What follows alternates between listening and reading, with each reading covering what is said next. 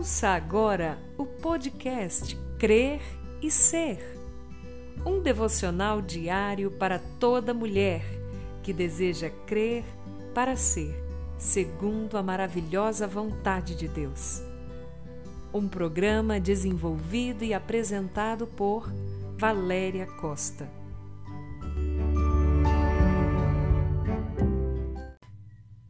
Bom dia para você, amada do coração do Senhor. Que nesse momento a graça e a paz que vem somente do nosso Senhor e Salvador Jesus Cristo envolvam completamente a sua vida. E a mulher respondeu: Eu sei que o Messias, que se chama o Cristo, vem. Quando ele vier, nos anunciará todas as coisas.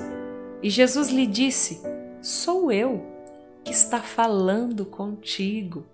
Evangelho de João, capítulo 4, versículos 25 e 26. Apresentações.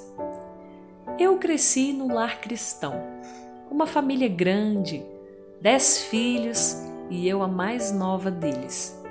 Tive pouca convivência com os meus avós. Aos 17 anos, perdi minha única avó viva. Ela era mãe da minha mãe. Tenho boas lembranças de quando estávamos em sua casa, e uma das coisas que gostávamos muito enquanto netos era de sentar ao redor dela e ouvi-la contar histórias. Como era bom ouvi-la transmitir aquela sabedoria tão singela. Pessoalmente, eu gostaria de me lembrar de todas com mais detalhes. E mesmo não lembrando de tudo, algumas ficaram mais vívidas na minha memória. Eram causos, causos que ela contava de situações vividas entre Jesus e Pedro. Em sua grande maioria eram engraçados e criados a partir do que está descrito nos evangelhos. Lembro-me da sensação realista que ela passava, como se tivesse presenciado aqueles acontecimentos. Ouvir histórias nos aguça a curiosidade e o interesse. Mas, além das histórias da minha avó, eu cresci sim recebendo princípios cristãos através do exemplo dos meus pais. Aos domingos, sempre na igreja e ouvindo sobre Jesus, o Cristo, o Salvador. Porém, há uma grande diferença, uma diferença gigantesca entre o ouvir falar e o conhecer. Eu vejo as minhas filhas, uma ainda criança e outra já pré-adolescente, as duas criadas na igreja. Hoje eu compreendo perfeitamente essa diferença entre o ouvir falar e o conhecer. Eu entendo que, mesmo as instruindo e falando sobre quem é Jesus, ambas deverão passar pela experiência de conhecer a Cristo. E eu oro para que isso aconteça o quanto antes.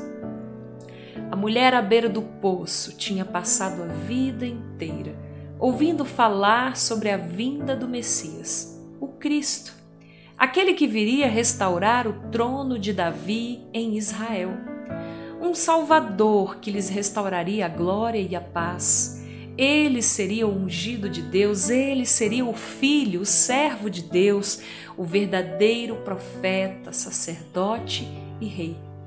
Ela ouviu muitas histórias a respeito dele, e eu imagino que, inclusive, dentro dela já havia uma concepção de que, por ser tão justo, tão santo e irrepreensível, ela já estaria condenada por seus pecados. Eu não me recordo de nenhum outro diálogo registrado nos evangelhos que Jesus tenha tido, onde ele disse com todas as letras a alguém quem ele era. E eu ficava me perguntando o motivo que o levou a se revelar de forma tão clara para aquela mulher. Hoje eu consigo entender que foi necessário que ele se apresentasse à mulher samaritana, pois seus conceitos pré-estabelecidos sobre o Messias a estavam impedindo de ver que ele era o Salvador. Ela não se achava digna de nada. Era humilhada, ferida e rejeitada por todos. Mas Jesus foi ao encontro dela. Em seu curto ministério terreno, Jesus pregou para multidões, mas suas mais memoráveis pregações foram feitas para uma única pessoa. Jesus nunca buscou público ou audiência, ele buscava fazer a vontade do Pai. Essa vontade o levou para a cruz, para morrer por todos, e o castigo que nos traz a paz estava sobre ele. Ele rasgou a dívida do pecado que era contra a nossa vida. Naquele dia, Jesus se apresentou e a samaritana pôde, enfim, beber da água da vida. Quem sabe, Jesus tem sido apresentado a você há muito tempo, mas hoje ele quer se revelar completamente. Abra seu coração, minha querida e deixe Ele te encher de paz e de vida. Esse áudio chega a muitas vidas. Hoje eu nem imagino o tamanho da multidão, mas uma coisa eu sei: é com você que Ele fala hoje. Eu sou o Messias, eu que falo contigo. Ouça a voz dele a te restaurar por inteira.